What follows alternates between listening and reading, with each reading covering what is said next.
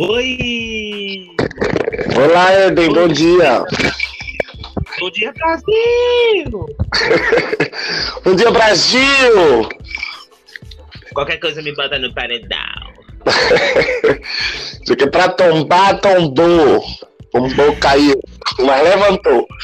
Segundo ela, né? Tá, é. Então, vamos começar nosso programa de hoje aqui. Eden que chegou primeiro aqui no nossa, nosso podcast Teve os para Matar a Saudade. Vamos conversar um pouquinho até a nossa segunda convidada chegar hoje. Essa grande Marley Kali.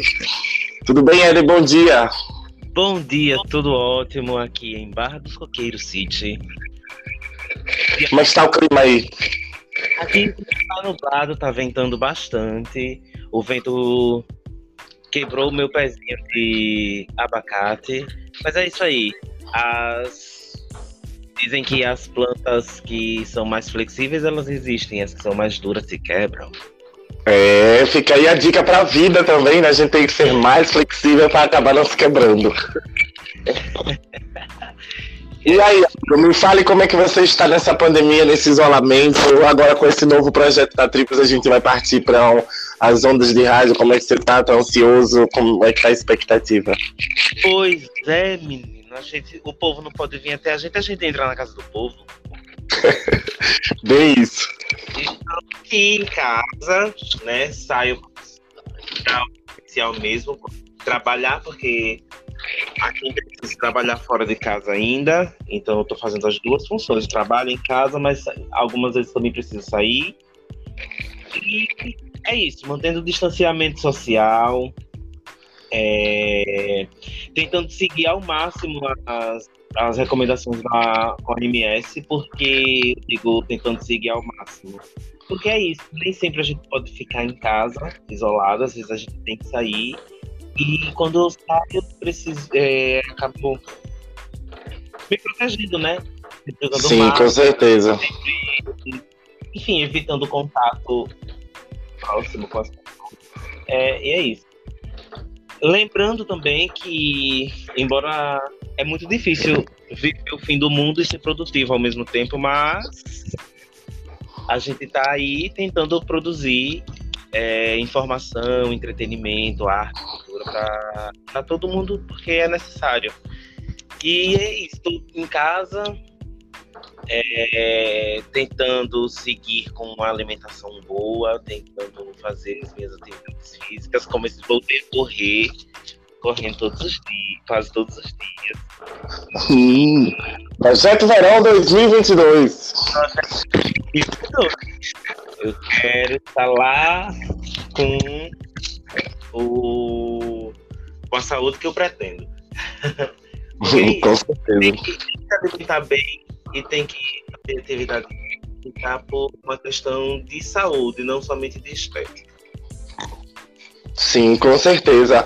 Inclusive, você vai estar no nosso programa, nosso programa Tribos Cult, que vai acontecer toda sexta-feira. Você vai estar dando altas dicas para nós, né, para a gente, sobre informações nutricionais, informações de saúde, bem-estar, eh, para manter a forma. Você que é um exemplo né, de atividade física e anti-sedentarismo, correndo quase a Barra dos Coqueiros toda, vai estar trazendo é. essa força para o nosso programa, vai ser ótimo.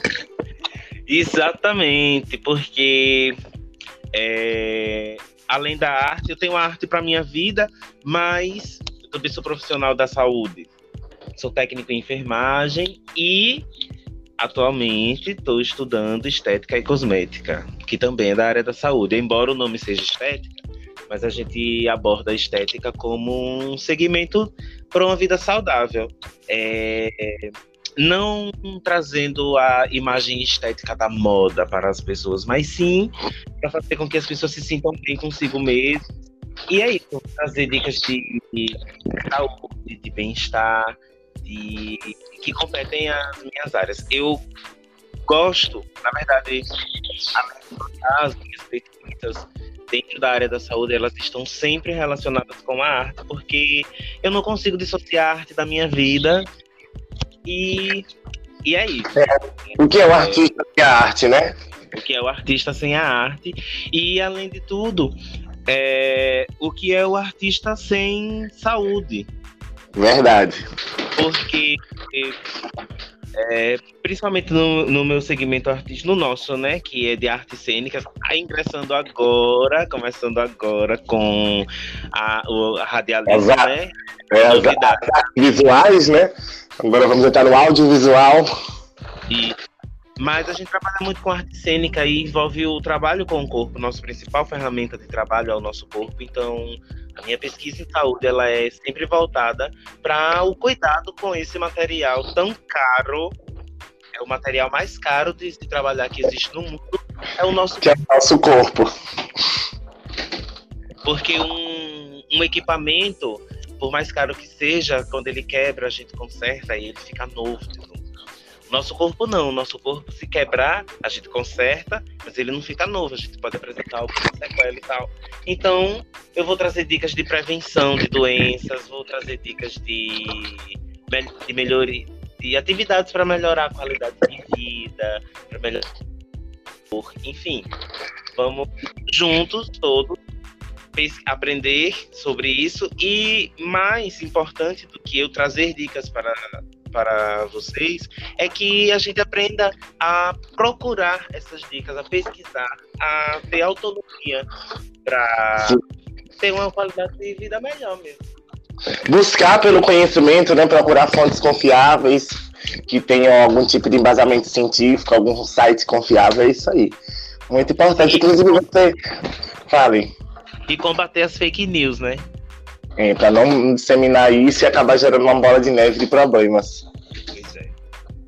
E você estava falando a respeito do, de trabalhar, né, dessa parte que você tem da saúde, de, desse cuidado com o corpo, você também tem um trabalho voltado para a segurança do trabalho na cena, né, para o processo de segurança do trabalho para nós artistas de circo e de teatro, que envolve toda uma questão técnica de maquinário, de cenário que pode ter, e não só isso, mas como maquiagens, produtos que a gente vai usar, figurinos que a gente vai usar da forma que foram guardadas. Então você também, eu acho que você inclusive é um dos primeiros, eu acho, aqui em Sergipe que trabalha nesse sentido, que eu tenho conhecimento assim específico de redução de danos e, e trabalhar e proceder com material para que o ator, o artista não seja prejudicado pelo seu próprio material.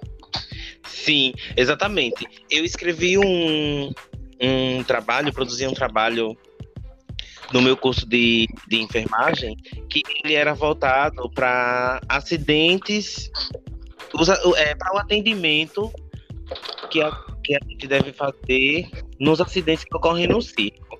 E no, na ocasião eu escolhi os acidentes no circo porque circo muitas outras artes cênicas dentro dessa grande família que é o circo. Então, foi o exemplo que eu peguei, onde a gente encontra diversas situações de risco, porque aqui no Brasil, o circo, ele foi se fazendo principalmente na arte do perigo, na arte do risco. Então a gente tem os domadores de animais selvagens, os trapezistas, faqui, as pessoas que trabalham com fogo, faca, vida. Então são diversas situações perigosas que a gente precisa ter atenção. Além é verdade. De, além de prevenir os acidentes, a gente precisa saber o que fazer quando o acidente ocorre. Nós temos né? Os cuidados até para não fazer alguma coisa errada que possa prejudicar depois por falta Exatamente. de conhecimento. Exatamente. Nós temos um exemplo aqui em um, num grande circo, aqui em Sergipe. É, eu acho que é um dos circos mais, mais importantes historicamente aqui em Sergipe, que é o Gold Star. É, Gold Star, o Circo de Jeová, né, que agora está passando, inclusive, com esse e... processo é uma dificuldade muito grande, mas é uma grande referência aqui. É, um dos familiares ele, desse circo, ele atualmente ele vive em cadeira de rodas porque ele sofreu um acidente. Sim, dentro do circo mesmo, para do trabalho. Foi um acidente de trabalho durante uma apresentação. Ou não, não, se não me falha a memória, foi durante a apresentação, mas pode ter sido também durante a. Os treinos, os ensaios. A montagem do circo. Sim, entendo. Mas, sim, caiu. Isso, ele caiu de uma altura significativa e ele teve uma fratura na, na coluna e as pessoas foram lá tentar ajudar e nessa de tentar ajudar agravaram o problema. por falta de conhecimento, né? Por não ter acesso a essa informação antecipadamente. Exatamente. Então, foram mobilizar, foram mobilizar ou foram a fazer um atendimento sem saber quais são os protocolos necessários para isso. E acabaram que, de, é, quando ele chegou ao hospital, se ele tivesse, por exemplo, a probabilidade dele, dele, dele se recuperar e estar andando hoje seria maior se ele tivesse sido atendido da forma correta. Como isso não aconteceu, é, removeram do local de forma inadequada e isso agravou o problema e ele não consegue, ele não pode mais andar com as próprias pernas. Ele anda com a cadeira de roda. A gente precisa também natural, é, entender o que significa andar, se locomover, ele se locomove sim, porém cadeira de roda não mais. A... É, uma, é uma maneira de locomoção, né? Isso, ele teve que readaptar e, enfim, gera um transtorno para a pessoa e para as pessoas que estão ao redor também. Tudo isso por causa da falta de, de informação. Porque às vezes é bem melhor você não fazer nada e ligar para a ambulância e chamar quem sabe fazer para fazer direito, porque você vai fazer algo que pode prejudicar mais. Então a gente vai trabalhar em cima da prevenção e também dando dicas de como proceder caso um acidente aconteça. A primeira dica que eu deixo hoje é: se você não sabe o que fazer, a coisa mais importante que você pode fazer para salvar uma vida. Chame o SAMU. Chama o SAMU, gente. Chame alguém que tenha conhecimento, né? Afinal, eles estão aí para atender esse tipo de emergência. Como você disse, pode acabar prejudicando na tentativa de tentar salvar é, a, a vítima, né? Acaba prejudicando mais. Isso. E aí eu venho com esse trabalho de trazer informação.